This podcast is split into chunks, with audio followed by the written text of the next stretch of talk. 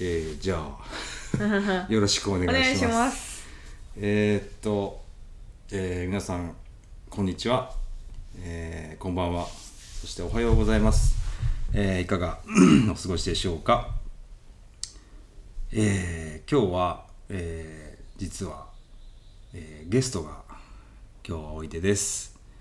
えー、山間さんです。よろしくお願いします。山間と言よろいます。しくお願いしますすいませんこのポッドキャストに乱暴な名前をつけてしまって。そうですよ。ダンさんあれですよ。これ私あのだんだん心惹かれてくってその曲になぞらえてあつくつけたんですよ。曲？なんだっけ？そんなフィールド・ビューじゃなくてな誰かの曲ですよね。あそうなんですか。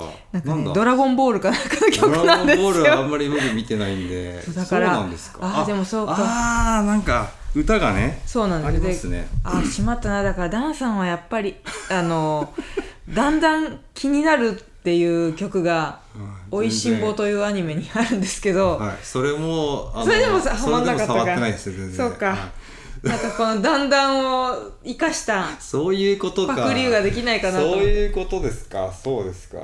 いやでねまあその話ですが実はこの、えー番組の「えーだんだん、えー鈴木引かれてく」というこの番組名をですね あのーこう実は名付け親がここの僕の目の前にいる山間さんなんですけれども、まあ、そういったエピソードがあることは僕は 知らず。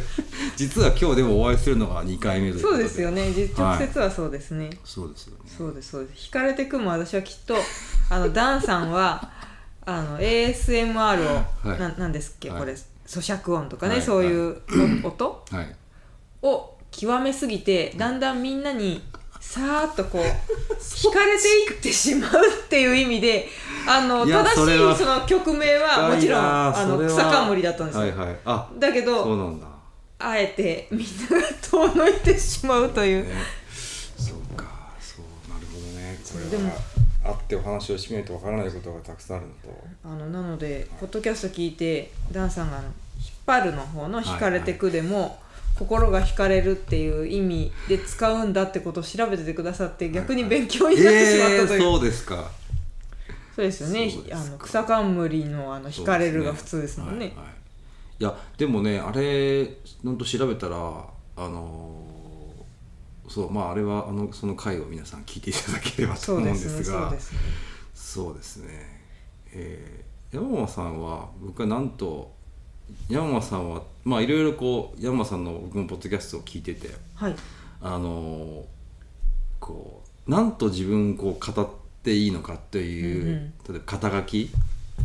なんと僕は逆にいや逆に言ったらあれですけどこうお例えばブロブロガーブロガーさんとか紹介するときに何て言ったいうのが、まあ、でもお悩みになられてるという話をは話してしましたしていましたしなんと。悩みますね。ブログ収入にならないブログとそうですね。いろんなこまこましたお手伝いをしててうん。何でもやっちゃ何でも嫌なんですけれど。でもまあ比較的なんか僕ポッドキャストの中でブロガーさんとかって確かご紹介うんうんうんをさせていただいた、でもそうでも大大丈夫ですか？そうですね。何がフィット？でも名乗る時は普通の人とご挨拶する時はブロガーっていうと、はい。なんかねほら消耗してるの的イメージが出ちゃうといけないしそうですか。チャラい感じが出るのでそうですか。ライターとかやってますって言うんですよ。でブログとかやってる人だと、はい。ブログの紹介もしまはいすし、はいはいはいその2パターンですね、なるほどなるほど。なのでブログをやって言いたいこと山々ですというブログをねやってらっしてゃいいますね。はい。はいそう。あのえー浪曲？ああ浪曲そうです。今習ってる最中ですけどね。浪曲のことを。浪曲の習っなんか2つぐらい浪曲のそういうカルチャースクールっていうんですか？あに通ってるっていうお話をされていて。ありがとうございます。そうです。一つ知りはたいなと。一つはファンの浪曲師さんがはい。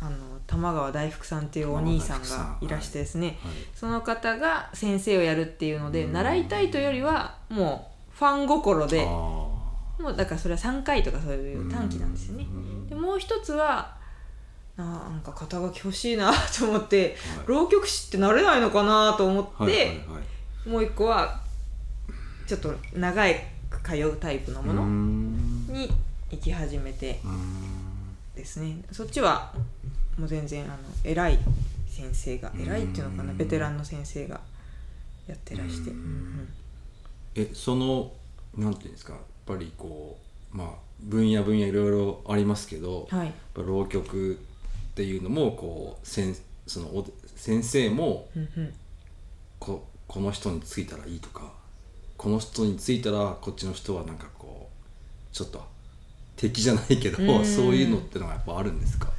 その2つ変えやられ2つやられてる理由っていうのは？もう一つはもうだから習うつもりじゃなくてファンとしてその人先生を眺められればいいぐらいの気持ちで行ってたんであんまりこう教室に行くっていう気持ちじゃなかったんですよね。でもう一つの方はそもそもそのなんか落語家さんとかって、うんうん。この先師匠に浸水して、通い詰めて弟子にしてもらったとか言いますけれども浪曲なんて自分ができるかどうか分かんないから、まあそのチェック、うん。自分声が出るのかとか、はいはいはい。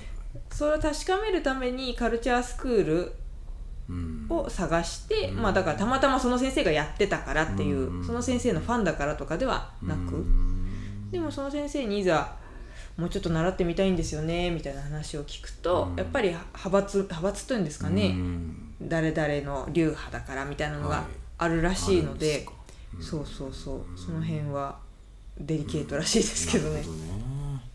えでもその玉川大福さん っていう方ははい。僕も朝ちょっと今日あ YouTube でとかで調べて見てみたんあですけどえーででも今もこう講演をされていてプロのはい方なんですよね。そうですそうです。今30代後半ぐらいだと思いますけどね。若い、まあ、その浪曲の中では若手と言われる方ですね。ううんんうん。そうなんですよ。お腹がすごいな。このマイクがいいマイクだから拾いそう。そう。でもまあまあ浪曲あのこの間その一番初めに僕山田さんとお会いしたのは、はい。えっととあるセミナあーで染谷さんはい、染谷さんの染山聡さん、えーブログ飯というあの本の著者の染谷さんのですねまあ、えーセミナーでお会いしたのが一番初めだったんですけれどもそうでもあの時に山さんがお話しされた30分間ってなんかお話がすげえ面白くて。本当ですか？その前日のは練習はあの5倍は面白かったと思うんですよ。い そうだったんですか。染谷さんのせあのサロンサロンという、はいはいはい。なんかサロンっていうとナンパな響きですけどもっと真面目な集まりですよねあそこ。そうですよ。あの、最近のねあのチャラいやつとは違うんですよ、まあまあねそういう人がこうそういう流れをみたいなところがありますが、なのでそんなことはこう若いキャピキャピしてる人とかっていうよりは、うん。本当にベテランというか、もうブログも極めてらして、まさにプロブロガーと言われるような人がいっぱいいらっしゃるようなところなので、いざ前に立ったらいやーでも嫌っていうか僕が嫌っていうのもあるんですけどいや面白かったですけどね。ありがとうございます。その時は私が話したのは、まあそのブログを書いてるんですけれども今ねブログってプロブロガーさんとかって言いますけども、はい。あれで収益を立てるっていうのが結構主流にうん。なってきちゃってますけど、はい。全然その私ともう一緒にあのもう一人一緒に登壇したんですけれども、はい。その2モ人はケモケそうです。負けもけさんっていう負けもけさんっていう大阪の大阪のおじさんが。あの方も面白かった。はい。あの2人して、ブログで収益化とかうん。ちょっといいよねっていう考え方で、うん。それをタラタラと喋ったんですけれども、うん。まあ、きっとプロブロガーの人たちはニヤニヤしながら見てたに違いないがダンさんは「よかったですよ」って言ってくださって、ね面白くてだからあのなんていうんですかね。こういや山本さん声もすごくなんかこう多分ねこうお聞きになってる方は声がすごく綺麗な方だなとは多分思ってると思うんですけど声も綺麗声でしかもなんかあのあの30分間をどっかで聞きたいんですけどっていう。い。やいやーそんな言っていただけてありがたいです。そう。あれ面白かったなあれあれはそのなんかこうやっぱイイメージがでもいろいろこう作り作り込んでいたっていうお話をなんか作ってなんかこうなんていうんですかこう構成をねちゃんと考えてらっしゃスライドのねあスライドでした、OK でもなんかそこからなんか浪あの時でも浪曲をやってなんか習ってますみたいな話をし確かしてました。あー多分ちょろっとしたかもですねそうだからなんかそのこのお話のその山さんのお話の面白さって浪曲のこう何かこうエッセンスがすごくこう入ってるのかなって僕の中では思って、あ。そう。でえー、えっ、とね今日朝僕が見てた YouTube のはなんだっけかな。えーでも浪曲真面目です真面目というかー、うん昔の話じゃないですか。昔うん昔の話だけどその、えーなんかとある方が言ってたのは落語は笑いだけど、うん。浪曲は涙だって言ってて。あー結構人情話が多いですね。人情話だよね。うん。だからこう人にこう訴えかけてこう涙してもらうみたいな。うーん。あそう浪曲ってそうなんだと思って僕改めてちょっと面白いなとそうなんです。ねでも私それ最近知ったんですよ。その玉川大福さんはもちろんそういうのもやってらっしゃるんですけども浪曲って要はあの和製一人ミュージカルみたいな感じで喋ってたと思ったら突然歌い出したりするんですよねはい。三味線一本で。はい。であのー、なんですか「忠臣蔵」とかななんですか？国貞忠治とか、まあ、うんはい。そういう昔の人形ものとか。ね。あそうですそうです、はいその「飲みねえ食いねえ」は浪曲ですからね、ああいうのを話すのが浪曲とされてたんですけども、うん。大福さんはもともとお笑い芸人をあそうなんですか。コントとかを作られてたのかな？うん。いわゆるその漫才とかっていうよりははいコント職人みたいだったと思うんですけども、はいそのご経験もあってうん。日常的なはい。ことをなるほどもうあのだって一人でう歌って話してってもう普通に考えたら変なんですよ。うんうんそのフォーマットうんに日常あるあるを詰め込むとより一層変なことになって 工場で働いてるおじさんと若いお兄ちゃんがおうん。昼ご飯の交換をするとかなんかほらお弁当交換をするとか銭湯に行って話してるとか、はい。もう本当にさくらももこ的はいワールドをはい。はい。そうかさくらももこもお好きなんですよね。あそうですそうです。で山間さんはね。そのただブログで書いてるだけだとそうだそう。だもう日記書いてる人っていっぱいいるけども、普通の日記を歌って話してってバカみたいでいいなと思ってやり始めたら、うん。あれは例外って言われて普通の人はあその人情ものとかを昔話をやるんだよって聞いてあそうかあれは。えそれはその浪曲のところそうですそうです浪曲のところで。あーそれも我流でいいんじゃないですかねやっちゃって。ねえ。まあとりあえずねピカソもほら変な絵描いたのはうまい絵描けてからですかならるほどなるほどね。まあちょっととりあえず基本を押さえとこうかなっていう、なるほどなるほどなるほどなるほどね。そうなんですよ。いやでもカルチャースクール面白いですよ。じゃあスクールお話本当に面白い。面白いお話もなんかねお話しされてましたねポッドキャストで。基本まあ私もフリーランスで初めて行けるようになったので、はい。おじいちゃんとおばあちゃんしかいないんですよね、どまあそうですよね。確かにカルチャースクールってね。そうなんですよ、はでみんなこうなんか孫とは言わないけども、うんうんまあ、ちょっと親戚の子ぐらいな気持ちで、い、はい。や君は本当にさ声がいいからさって 何言っても声がいい 声がいいって褒めてくれるからなんかその日一日ご機嫌でいられるんいいじゃですよないですかもう。もう大人になると褒められないじゃないですか、はいあもう久々すぎて。だからもうそこをこう深掘りしていく。いやもう私おじいちゃんおばあちゃんハマるなと思って。そっちですか？そっちですか？結構この客層はいいかもしれないああなるほどね、うん、いやその声がいいっていうところをこういやこう声がいいと思いますよ。声がいいところとこう漫浪曲と漫談とポッドキャストみたいなのでこそうでもおじいちゃんたちは声がいい以外の褒め言葉が分かんないんだと思いますけどね。まあまあでもいい気分にさせてくれるのでうん。非常にいいひとときです。うなるほど。ねなるほどですよ。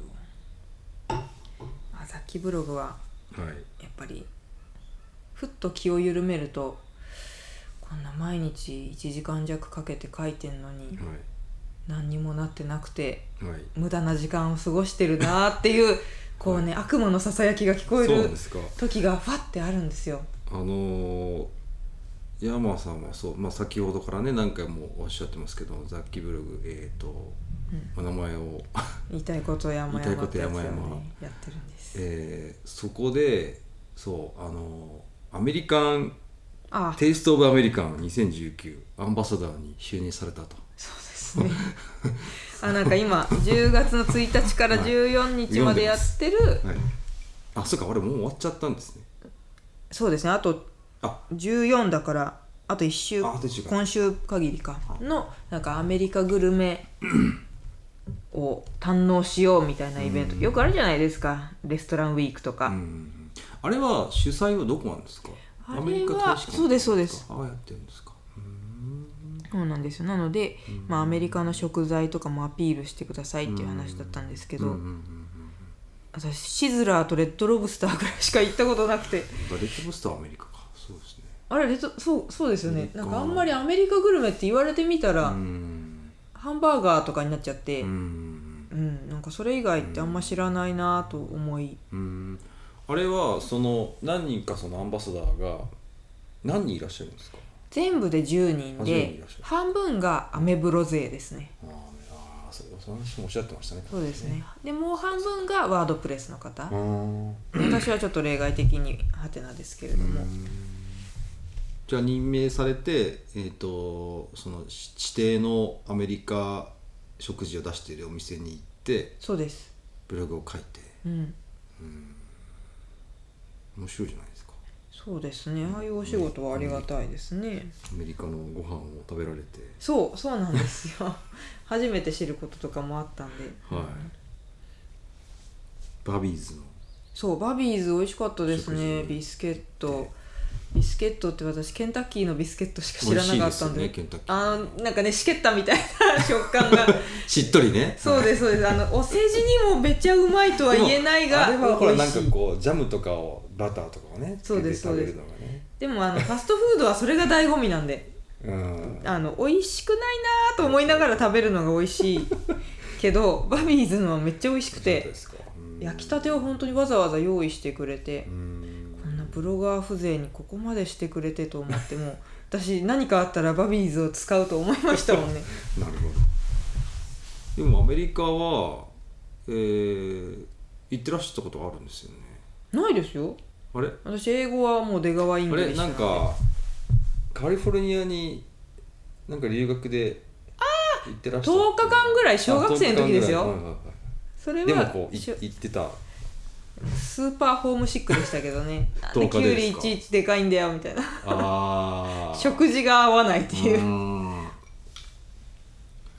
そうだからあれあのテイスト・オブ・アメリカのあのブログ記事が何記事か上がってて。そうですね。うん。僕も昔アメリカにいたんで、懐かしいなと思って。あのだからクラムチャウダーとか。懐かしいクラムチャウダー。いろいろあるんですよね赤いのと白いのとそうそれそれは知らなかったですけどね。あ本当ですか、うん。そう初めて知ってでもう一個あそうそうボボストンのやつが赤いのかな？なるほど。でニューイングランド風とかっていうのが白いやつ、はいはいはい。でもう一個ロードアイランド風とかっていうのが割と透明なんですよ、コンソメスープみたいな色で、へー。あそれは知らないそうなんですよ。でもチャウダー。チャウダーなんですか、チャウダーって何ですか？って私係の人に聞いてみたんですよ、はい。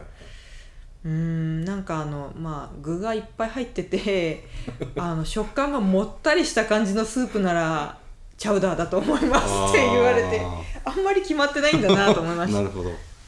えその中でもその、えーバビーズで食べたうんうん。そのクラムチャウダーいただきましたね。白いタイプですね。普通普通というかそのベーシックな。うん。美味しかったですね。うん。もう具ばっかり。うん。煮物でした。なんかもう。まあじゃあ日本の味噌汁具だくさん味噌汁的な。うん本当に汁より具の方が多いんじゃないかぐらい。ありがたいですけどね。なるほどね。そうですそう。アメリカ何年ぐらいお住まいだったんでしたっけ？僕は2年住んでたんうですよ、んそう。だけどそう観光とかじゃなかったんではい。あのもう研修生だったんうで、ん。もう自分たちで自炊してあそうだ食べる食べるったらもう外食するって言ったら本当はあのえーマックとか。マックはあんまないんですけど向こうは。はい。バーガーキングとかがいっぱいああってそんなんばっかでしたけどね。だから本当ちゃんとこうアメリカの食事って 食べてないんですよ、そう。だからクラムチャウダーとかも本当に観光地に行って食べるみたいなうん。食事だから。そう。そうか。いやだってあのもうもしこの回を聞いてなかったら聞いてほしいと思うのが、はい。あの英語ができるようになるには恥を捨てることだみたいな。ああれはあれは そそんなそうそうそう。でもあれは英語に限らず全てに通ずるなと思いましたけども、ですねでもそうそうあんな過酷な感じでアメリカ行ってらしたんだ。いやいやいや結構でもねなんか語学がなんかそれがねそうなんかやっぱこうなんかスポーツとかもそうじゃないですか。こうある程度練習していくけどこう超えられない壁みたいなのがちょっと出てきてスランプになって。うん。そこを超えた瞬間ガッとまた上がるみたいなうんのってなんか僕は英語もそうだったんで。うん。うん。そうですよね。なんで同じだなと思って。うん、私もブログもそうだったもんな。なんかうん。ブログも婚活も全部そうだな。わーってやってはい。なんでこんなやったのにダメなんだろうみたいになってはもう諦めたと思ったらうまくいきだすみたいな。そう婚活記事を最近書いてらっしゃるんですよね。あ婚活のねあのイベントを企画しなきゃいけなくて。あそうなんですよ。それでやってんですけどもでも実際私が、うん、だからもうう267とかの時に、やばいと。30までにゴールインしなきゃやばいっつって、12年やったんですよね婚活を。うん。ものすごく。はい。で今みたいにアプリもそんなになかったかはいらお見合いパーティーみたいなの行きまくって、なるほど。行きまくって。まあ、もうほんと毎週末それがもう生きがいというか えー、承認欲求で。なるほど。そうでも行きまくってはい。散々こうご飯とかも行ったけどはい。ダメだと。はい。こんダメだ。はい。なになんかこう別に結婚がゴールじゃないなと思っちゃったんですよ。それよりもなんか気の合う人とか、うん。気を使わなくてもいいような一番そのなんだろうカルチャーが同じようなうん。人といないとしんどいと思ってなんか人にそんなに合わせてまで結婚しなくていいなってもう疲れ果ててマイクをこうステージに置いてったらはい。あの普通の飲み友達つながりではい。すぐに今の主人がと会ですかってうんそうなんです。なんか悟りを開くフェーズがあるんでしょうね。なるほどね。ブログもわーっと書いてって、うん。こんなに SEO とかなんか見よう見まねでやったけどダメだしもう無理だと思って、うん。書きたいこと書くって思ってその恥を捨てて、はわーって書き始めたらはい。良くなってったとあそうなんですか、うん。良くなったっていうのは PV が増えたとか？そうですねもうあのあ Google アップデートによって一時期の勢いはもうなくなってしまいましたけどもうそうあー10万月10万 PV い。行ったんですよ。す散々頑張ってた時は8万とかがいいとこだったのに。8万。でもすっごい頑張ってたんですよその時は。でダメだからもう,、もうこんな頑張ってダメならもう無理なんだと思って。であることないことこう愚痴とかいろいろ書き始めたらましょうよまあでもないこともねちょっともったりしてね。なんかでもそうそうあのいわゆる情報を書かなきゃいけないと思ってたけども、うん。もう自分の思ってることだけ書いたり、うん。日記とかで、うん。そんなのはクソ記事だと思ってたけども、うん。意外とそっちの方が PV が増えたんですようん。ね、だからあんま体裁を気にするのってよくないんだなとうん確かにね。確かになんかこう必要としてる情報がどだどこの誰なのかっていうのが結構わからないっていうかまあ僕も分かってないですけど。でもだからこうこそこう自分のこう何ですかねこう全部をこう出しちゃった方が、うん。あそれハマるのっていう人が出てくるっていうか、うん確かに。なんか気はねしてますけどね、うん。なんかねす仕事とかでもターゲットを決めろって言われるじゃないですか、はいでもごもっともだなと思うけど、うん。やらなきゃ分かんないっていうのもあるんじゃないですか。そうですね。さっきちょうどこれ録音する前にアンカーの話をしてたんですけども、はい。アンカーはもともとこのポッドキャストアプリではなかったそう。っていうのを、えーネットのネットの誰かが言ってた話を僕は聞いて そうそうですね。アンカーを調べてたら、まあ、この、ね、ポッドキャストはアンカーっていうアプリで、まあ、これも山さんによく教えていただいてこのアプリがあるからこそ本当ですよね手軽にね取れるので本当アンカー様々なんですけど、そう。元は違ったっていうんだったらばね。ね、あんまりこうキメキメでもうこれ以外やりませんみたいにやっちゃうと、こうはなれなかったはうんずですからね。そう。うんうん。すごいですよね、アンカーは。すごいですね。便利便利。だから我々もアンカーに習ってあんまりこうもうこれこの人たちのためにこういう情報を出すんだとうん。決めつけすぎず、そうですね。いや、本当本当そうだと思いますね。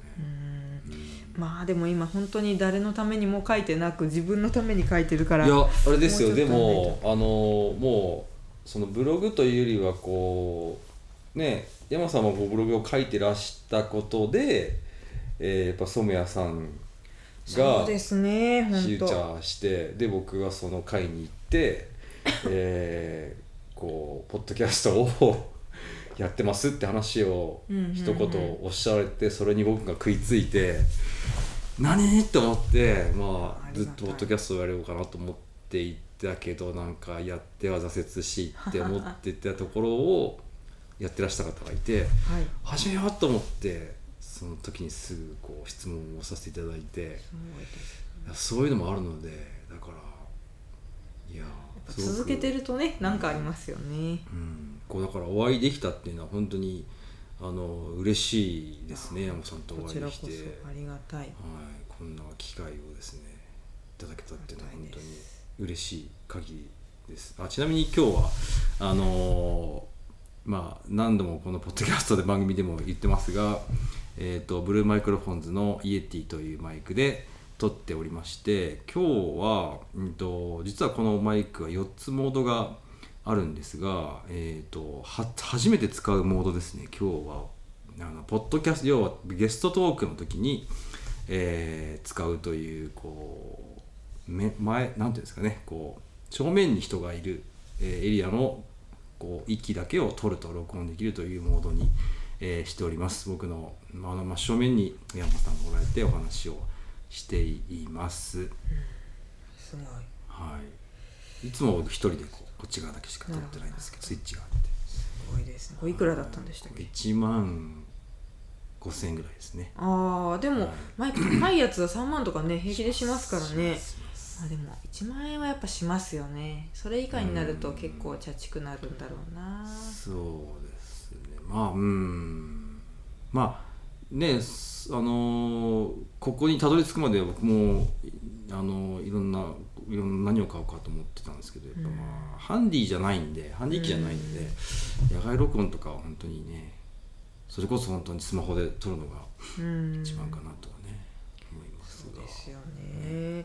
まあでもポッドキャストもこうやっててはい。ふっとはい、これ山本さん 100?100 何日150回ぐらいですかね。150回すごい。でもこうふっと我に返ることないですか？なんか毎日こうやって頑張って撮ってるけど、はい。誰が何のためにうん。別にこれお金にもなんないしみたいに。それはね僕あの仕事辞めてからもう毎日そんな感じなんで。私も毎日さ、もうね私も4月に辞めたんで。僕が7月に辞めたんですけどね。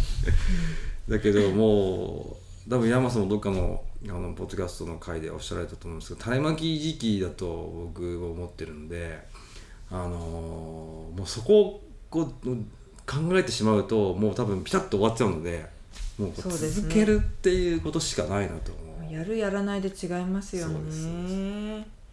いやーだってちょうど私別のポッドキャストを今あの聞きながらここに来たんですけども、ほう。そこでは、はい。えーっと作家さんがはい。ゲストで出られててその方は Kindle で KDP で本をわーっといっぱい出してるんですよ。はいはいはい。で、えー、と実際にその出版社さんからはい。紙の本も出してるんだけども、その紙の本っていうのは編集者さんが Kindle の方の本を見つけてこの本とても良かったからもっと内容を膨らませてうちで出しませんか？みたいなはい。ことだったらしいんですね。はいややっぱそれも種まきにとっても労力かけてると思いますけどね。一応結実してるうん。わけで、あーやっぱ無駄はないんだなと思って。そう思いますね。うん。いや本書くなんて一番虚しくなると思いますよ。まあそうそうですか。すっごいでも労力かかる山本さんも本書いてらっしゃいますよね。ああ出しましたけど、そんな別に売れてはいないですからね。でもそれもねでもこう世にこう本を出したら作家じゃないですか肩書きとしてうはんまあねなんか電子書籍だとやっぱりあそのそうそうバリューが下がるなとは思いますけど今考えてるのはその今日私が聞いてたポッドキャストの方みたいにはい。とりあえずもうバンバン Kindle で出しちゃって、なんとなくその群で見えると、うん。あ Kindle で本を出してる人みたいな見え方になるじゃないですか、まず狙うべきはそこなのかなとなんか誰に頼まなくてもできることだし。うん。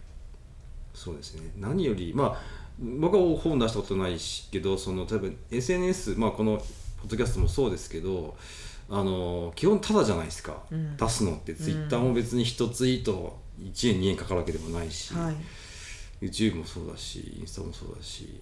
だからねこう世に問うてみてっていう話ですよね、ね。それは本当実感しますねあ YouTube どうですか？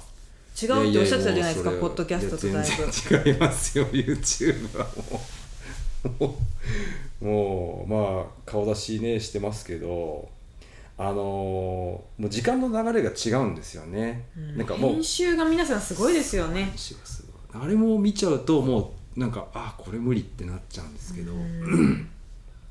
でもなんか映像でもこう焚き火の絵とかを1時間撮ってる番組とかも結構あって、うん。あれなんか何万再生とかいってる回数もあるのでそうですねだって電車の一番先頭車両でずーっと撮ってるとかね。そうそうそうそう。ですよね。だから、まあ、あれはまた違う媒体ですね YouTube はねそうですよね。だって。ぜひ YouTube は。YouTube やりたいって。そうややってみたいんですよね。私勝間和代さんの YouTube 番組見てて勝間さんはあの広い綺麗なお家に猫がいこういあて猫いましたでひたすらこう椅子の上でわーわーこう手はい。身振り手振りしながらはい。喋ってるだけなんですけれど編集もなく。でなんなら鳥が鳥飼ってて勝間さん。うるさいっていううん。あの収録環境としては最悪なんですけれど。でもリアルですよねなんかねあのやっぱでも勝間さんの情報が、まあ、あとお話も面白いしうん。見ちゃうんですね。であれは別にポッドキャストでいいはずなんですよ本当は。うん。だけど YouTube でそれなりに見られてて、うん。あーこういう手段もあるのか。私なんかだと YouTube だとほら何ですか？若者言葉だとギガを食うという通信容量が減るじゃないですか、まあすね。だからポッドキャストの方が親切だしね。いいなと思うけどもうん。やっぱ YouTube の方がうん。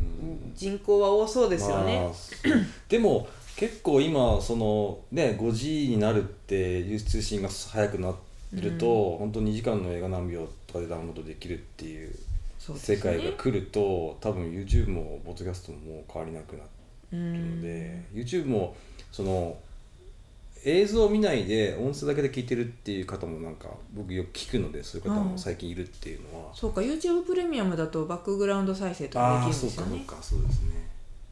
そうだからまあそういう使った使い方もだから多分そういうふうな移行をしてくると多分ポッドキャストはポッドキャストなんかも本当音しかないので、むしろねこっちの方こっちの方というかこっちのこう勢いも上がってくるようなそうです気はするんですよね。ねまあ、ちょっとずつ増えてますよね。うん。うん。でも日本人の方のポッドキャストって結構聞きますか？いやえー日本人のポッドキャスト僕一個聞いてるのもあるんですけど、はい。それ以外はあんまり聞いてないかうん。そう番組数多いんですけれどもその番組を知る機会が結構少ないなと思って、うん。YouTube だとねレコメンドされたりとそかありますけど、うん。ポッドキャストには今そういうプラットフォームがないんですよね。そうですよね。なんかあのなんかいっぱいありますよね。その Google だったり Spotify だったり。じゃあ何で聞きあゃいいのれも良くないですよね。みたいなあれも良くないでねん。でもまあ YouTube は YouTube だもんな。YouTube はね。でもまあ Google ポッドキャストのアプリ入れるのが一番手っ取り早いようななるほど。僕はねなんかまあネームバリューも Google さんがやってるポッドキャストだしね。思って。何で聞いてらっしゃいますか？その。私 Spotify です。あ Spotify で聞いてますか？なるほどね。まあ Spotify はね音楽のあのチャンネルですけどポッドキャストのこうジャンルもあってうんうん。それでね聞いて。まあアンカーは多分一番そっちにリンクかかるケースが多いですね。そこからなんかあなたのポッドキャストが Google フォームにも該当しましたっていうのが僕のところなんか未だにまだ来るんですけど、うん。なんかなんか増えていってませんそんなことないですか。その要は Spotify だったり Google ポッドキャストだったりその日本それ以外あんま僕知らないんだよな。なんかそういうポッドキャストのアプリのところに対適用対応しましたっていうアンカーからのお知らせがいまだに来るんですけど本当ですか？あなたは今な7個のアプリに対応してますっていうのがあって そのことほとんど知らないんだけどな。Spotify だとその、まあ、配信はされてるんですけれども、はいはいはい 直接 URL を打ち込まないと番組にヒットしないんですよ。あタグとかでいかないですか？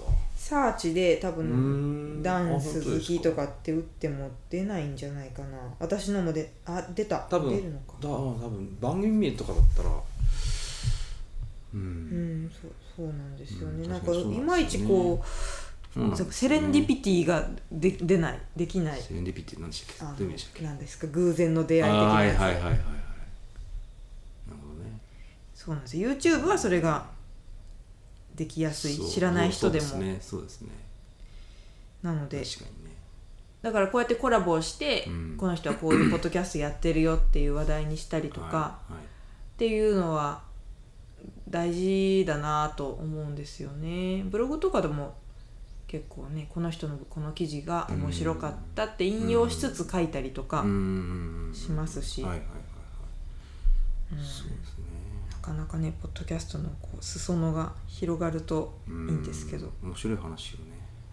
だってねそうあのそうまあこのこの話しちゃいますけどあのポッドキャストを僕が、えー結構すごいなすごいジャンルだなと思ったのはあの、まあ、英語圏のポッドキャストなんですけどランス・アームストロングっていうですね、うん。あの自転車のこうアメリカ人の超強い選手がいたんですよ。でその人が、まあ、その人はツール・ド・フランスでもう何回も優勝しててでまあドーピングをやってしまったのでその自転車協会から追放されてしまったんですね、うん。でまあもうそれ何年前か。もうでも10年弱ぐらい前なんですけどもう完全に引退してしまったんですでランサムストロングがポッドキャストを始めたっていうのが多分56年ぐらい前なんですよ。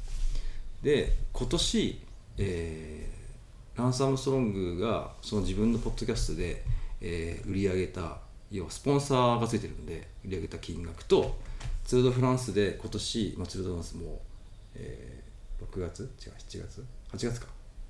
に、まあ、終わったんですけどそこで、えー優勝した人の賞金よりも多かったと。ランス・アームストロングの一番組で稼いだ今年の金額っていうのはね。だからある意味おゆポゆえっと、ツール・ド・フランスであ電話が出た。えー、突然今電話が鳴り出して。ファックスでしたね。マックスでした。山間さんがこのブルーマイクロフォンのイエティのミュートボタンを押していただいて。すごいですねこれね、えーありがとうございましたそうなんでまあだからまあねもちろんそのランサムストロングはまあネームバリューもあるのでそれを聞いてる方も多いのでスポンサーがついてるっていうのはもちろんあるんですが、まあ、そういう媒体の可能性を秘めたそういう媒体なので、今後本当にどうなって本そうですね。当にいくか分かりませんので、でもそうこのかそんな話もに稼いだのか。すごいですって本当に。すごいまあでもその内容を聞くと辛口なんですよ。なな何の番組かっていうと要はその海外でやってるレースのもう批評なんですよ。うーんでもまあそうその方じゃないと話せないですそうねですね。なるほど。やっぱだからそういう専門知識も。あんまりバイクの話なさんないですよね。あの出張中はされてましたけど。そうですね。イクの話そうですね。まあ確かにねそうダンさんも元ライターですからね元ライター。いや元ライターうんまあそうですね。バイクに、えーそう撮影をする人を乗せてまあ僕がライダーなんですけど僕が撮るわけじゃないんですけどね。はい。なんか音が鳴るな。あそっか今あれだ。ファックスを受信してあ完了したよとかそういう音なの話ですね。でもきっと聞こえてないんでしょうねあっちだね。聞こえてうん。そうですね。そうあそうだ。これ僕ちょっと聞きたかったんですけど、はい。あのー山本さんはそのテイスト・オブ・アメリカン2019アンバサダーになられていて、はいはい。うんとアメリカ大使館で、うんうん。えーなんかレセプションみたいなのそうですね。アメリカで大使館主催の、はいまあ、イベント会場は別だったんですけども、はいそうそういうのがありました、でなんかそのそのことでブログ記事書かれてて、はい。そのアメリカの食のトレンドの話で、昆虫のプロテイン化ああ言ってました。とか形の悪い野菜を買うムーブメントとか、うん外食ブームの再燃とかアイスクリームを食事一緒に食べるとか、うんうんあれあの話ちょっと聞きたいなと思でもあれ以上してなかったんですよね。そうなんですよ。ちょっと昆虫のプロテイン要は昆虫を食べるってことですよね、まあねでもか確かに海外の方はタンパク源として虫食べてますもんね。でそれがそそのアメリカですごい有効トピックとしてそういうトピックがあるっていうことはうん。ある一定のこう。絶対最先端の人だけですよね そうですよね。うんトレンドというにはトレンドにしようとしてる感が。仕事してる。うんうんうんそうでもアイスクリームと食事とかは意外といいんじゃないかと思いますけどね。えどういうことなんですか？それは。なんかもうアイス自体が甘いものではななかったり、うん。するんだと思いますよ、うん。そうそうそんなこと言ってましたね。それはね語れません。なるほど。勉強していない。ああそういうことですか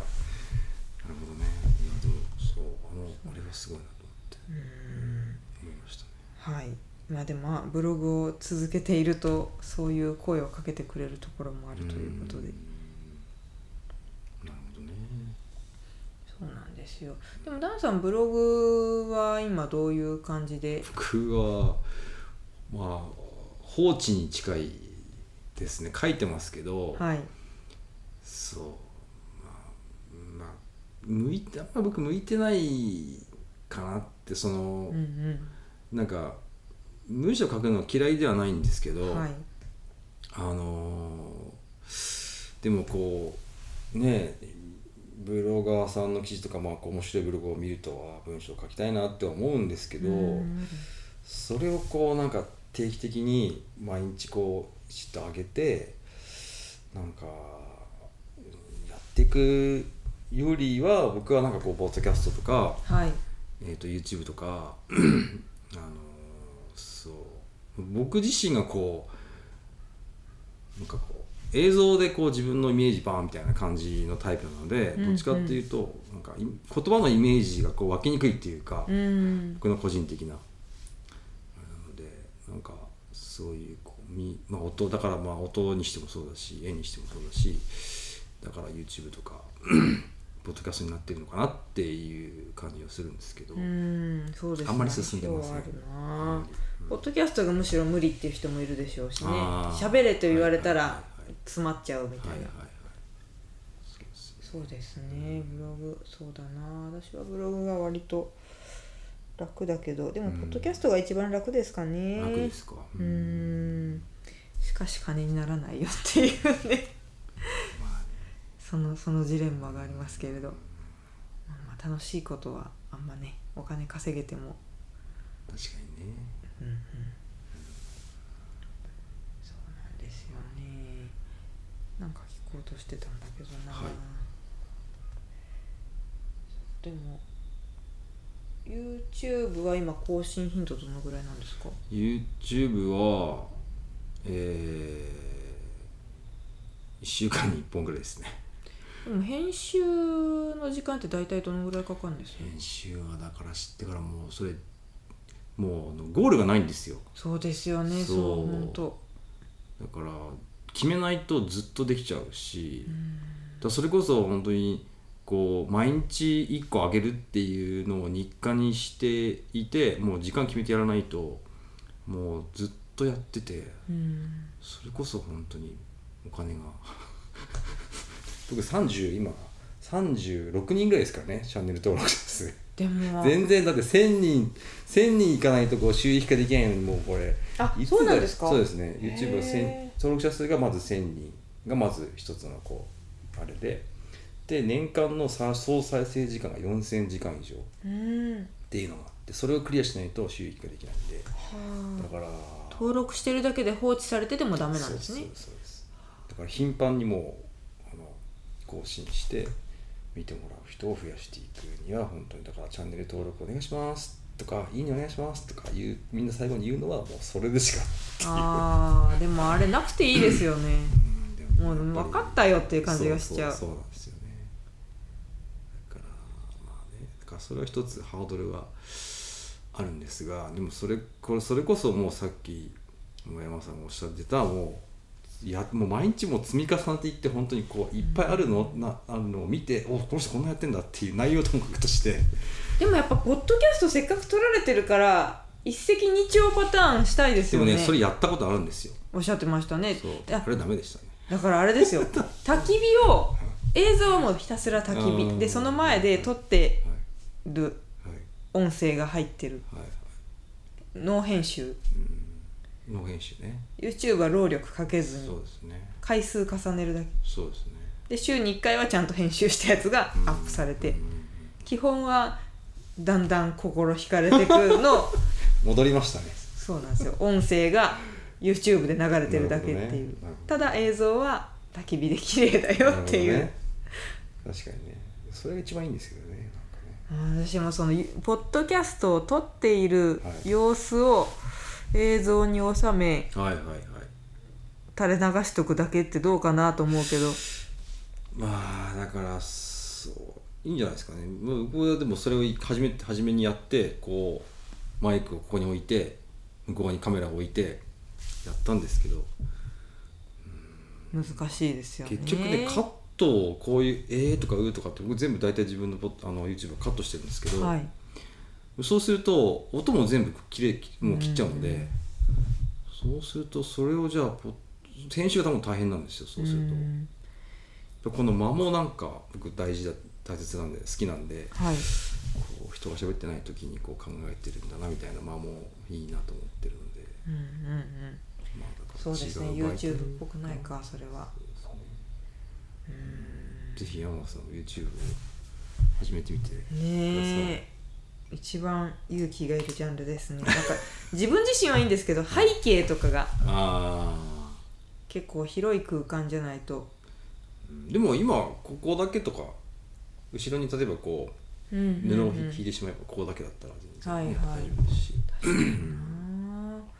そうなんですよね。で家族がいると撮れないなとか思うと、はいはいはい。もういろんな制限が、はいはい。音声だけならどうにかなるんですけどね、うんうんうんうん確かにねそうです。まあでもそう言ってるうちはダメだな。こう ダメな理由を探しているうちはダメですね。うん。チャレンジしたいとは思いますが、ね好きなもうそうですね。確かにね。一人でこう森の中に行って撮るとかね。そうですね。このマイク持って って思ってね。あの人は一体何をしてるんだみたいな、この間僕そのあの栃木の日光に行ってはい。このマイクを持って一人であの録音してたんですけどあの登山から降りてきた人が「何やってるんですか?」って言われてもう全部これ音が全部入ってましたけどねその「いや録音してるんです」とか言って「じゃあ入っちゃうね全部ね」とか入ってますけどみたいな。っ て分かってるのに。いうね話が。うんうん。そうなんだよな。お店とかでも撮ったら面白いなと思うけれどもお店ね。でもお店その焼肉屋さん？え飲みの居酒屋さんでやられたんですよね、やってみましたね。ううん。そっかそれをスマホでスマホを置いて。そうなんです。よちょっと今お蔵入り諸事情あってお蔵入り中なんですけど音声自体は別にまあ賑やかだなとは思うけども、うん。ちょっとそれが逆に BGM になって、私は好きでしたけどね、まあ、チェーンの居酒屋さんとかだったら広いから他にあんまり迷惑かかんないからいいんじゃないかなと思うんですけど。うんうん。そうなんですよね。なかなか。はい。はい。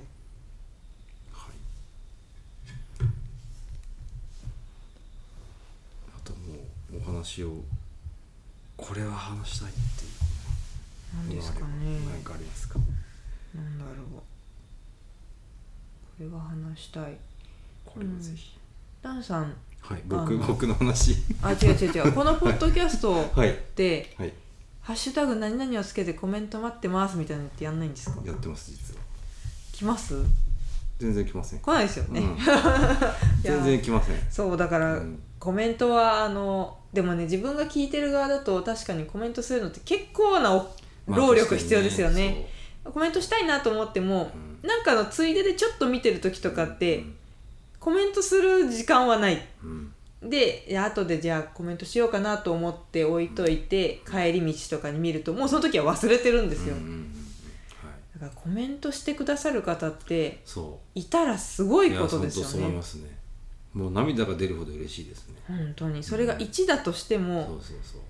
私コメントしないもんなと思うと 感謝感謝ですよそう僕なんか特にあのツイッターとかでもあんまりリンクかけてないのでうんうんそれもまだちょっとこうあの大々的に歌ってないのでまあそれは来る来ることもないなとは思ってるんですけどそれが来たらもうちょっと飛び跳ねるほど嬉しいですけどね。ちなみにこのポッドキャストに対するコメントへはハッシュタグ何でしたっけ？ハッシュタグはだんだん鈴木です。だんだん鈴木ええっ、と全部カタカナですか？全部えっ、とアルファベットです。あなるほどなるほど DNDNSUZUK なるほどはいにしました。忘れないですね聞くとねだんだん鈴木。はい、もう名付け親は山さんですので本当に。いや僕ねだってこういうあのなんですか名前つけないですもん自分で。うんもう即採用でしたけどねだけどそれはなぜかって言ったらいややっぱこうなんかこう取っかかりは低い方がいいと思ってて 親しみやすいというか何これ何これ感でこあでもかっこよすぎるタイトル覚えられないですね。ううんそうですね。うんなんかダサいぐらいのやつがそうそうだな。私が聞いてるやつも あの聞いて好きで聞いてるポッ何ドキャストが、はい。あのライフハック界隈でははい。有名人のはいベックさんっていう方がいらしあベてッはい。ベックさんも最近アンカーでポッドキャスト始められたんですけど、はい。タイトルがかっこよくてですねはい「ベックスハックスレイディオ」って言うんですよ。僕いいじゃないですか。しかも Beck's っていうのはベックのという意味なのでアポストロフィー S なんですよ。ああはい。覚えらんない。ああなるほどね。ベックさんのポッドキャストまでは覚えられるんですけど、もう名前それでいいんじゃないかって感じがねしちゃいますそう思いますね。うん。で一まあ方で、えっ、とライフハックでははい。老舗の、もう何回やってんのかなこの人は。この人というかこの方は。ライフハックの老舗はい。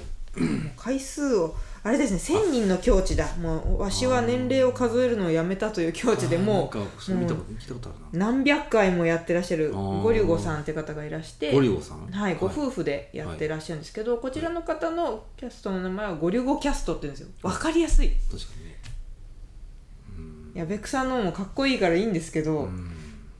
タイトルねもうそれなりに有名人でいらっしゃるからいいんですけど。うん。ああそうですね。うんポッドキャスト。うんシンプル一番。だん、ね。だんだん鈴木笑ってるじゃないですか。いいと思います。な名付けように笑われてしまったいやー嬉しいことですよね。そうですよそうかっこよすぎちゃうとちょっとな。そうね。まあでもそれでもこう聞いてなんかこうあ面白いなって思ったらこう登録そうですね。らまあきっかけがね。そうですね。何がきあれになるかわからないですうから、ん。はい。そんなところでしょうか。ところですかどうねなんかじゃあちょっと山本さんなんかおすすめコンテンツありますか？おすすめですか、はい。私結構何でも何でもポッドキャストじゃなくてねラジオを聞くことが多いんはい。です、ラジオはい。えーとそうですね。ラジオクラウドっていうアプリを使っていて。うーん。あラジオクラウドはいでラジコと違ってこれはダウンロードできるんですよ。あーあラジコもでもダウンロードできあえそうなんですか？なんか番組によっては確かダウンロードできまへしえたけどあでもなんかねストリーミング再生が基本だから、うんうんうん。ちょっとその電波があんま弱いところとかダメなんですけど、うんはい。ラジオクラウドはラジオクラウド。はいダウンロードできるのででしかもうーん。TBS ラジオがやってるんだったかな？うーん。なので私 TBS ラジオが好きなんで、はいはい。結構な番組を網羅していてなるほど。くれてはい。ここ朝まとめてダウンロードをして、はい。まあい、あの通勤中なるほど。に聞いたりとかしてるんですけども、はい。そうラジオは好きですね、なるほど。その中でも好きな番組は？ああもうね騙されたと思って聞いていただきたいのが、何でしょ神田松之丞さんっていうはい。講談師の方がいるんですよ、はい。まあ、浪曲とかあっはいち界隈ですね。はい。はい。最近テレビも出てらして、この間あれですよ。まっちゃんの滑らない話にえも出てました、ー、おすごい。で系統としては太田光あの爆笑問題の太田光さんとか、うんああいうちょっと毒舌系なんです、でも本当に今時こんなにバサバサ行く人いるんだなっていうぐらいあもう悪口しか言ってないーラジオなんですよ、はいはい問わず語りの松之丞っていう。番組的には深夜帯とかなんですか？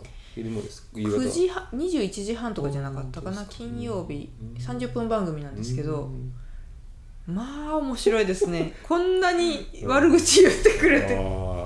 でもなんかラジオもそうですけどポッドキャストを一番今こう炎上しないあのチャンネルっていうらしいうですよ、ん。だからそういうのありますよねきっとね。そうですね。まあテレビでやったら結構厳しいのかなとも思いますけど。ねそうですね。でもラジオで聞くと最近私おすすめされてあのオードリー、はい。お笑いの、はい。オードリーも「オールナイトニッポン」をやってて、うん。いやすごい面白いですよって言われて聞いて土曜の深夜にやってるんですけど、うん。聞いてみたらテレビで見る印象とまた変わって、ううん。んまあ、2人はとにかく仲がいいんだなというのは分かりましたけど、うんいやすごい面白かったですね。春日さんがあんなに面白いとは、うん。全然喋り面白いです、うん。体張らずとも。体張らずととかその意外な一面がはいはいはい。見えるなと思って聞くだけのメディアって。うん、確かに。うん。イメージできますでしますよねこっちがね。そうですね。うんうんうん。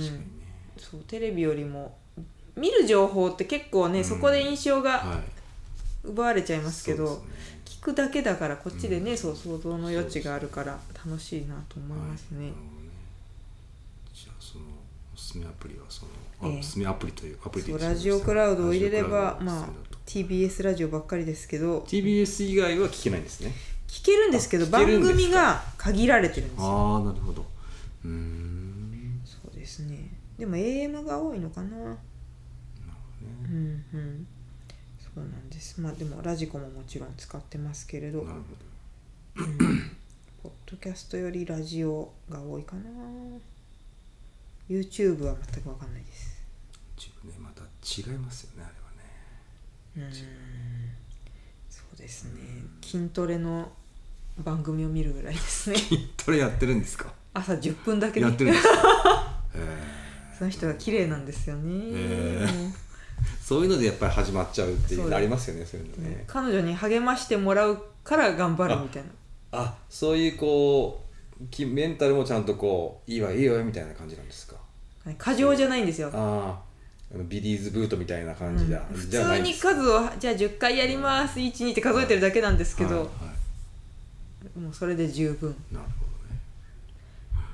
うん、YouTube そのぐらいだな はいおすすめはそんな感じですよ。そんな感じですね。わかりました。うん。そんな感じですかねじゃそんな感じです。だらだら話しちゃってすみまあとんせんでもないです。では今日はじゃあはい。えー山間さんにはい。お越しいただきまして初の、えーゲストトーク。あ噂のあの方よりも先に出てしまったの噂かの方？なんか出る予定があるっておっしゃってた。えーそうそうそう。えっとね来週なんですよ。あそうなんですね、はい。じゃあ1号の座はいただきました、すいません。ありがとうございました。いやいやいや。今日は本当に来ていただいて本当にありがとうありがとうございました。おた付き合いくださってありがとうございます。聞いてくださった方。はい。えーっと最後に番組の、えー連絡事務連絡させていただきます、えー番組の感想フィードバックは「えーハッシュタグだんだん鈴木」「ハッシュタグだんだん鈴木」まで鈴木までいただけたらと思います。えーっとアンカーのポッドキャストアプリからもボイスメッセージを送れますので、えーぜひいただければと思っております。はい。では山田さん今日はありがとうございました。ありがとうございました。それではダン鈴木でした。じゃあね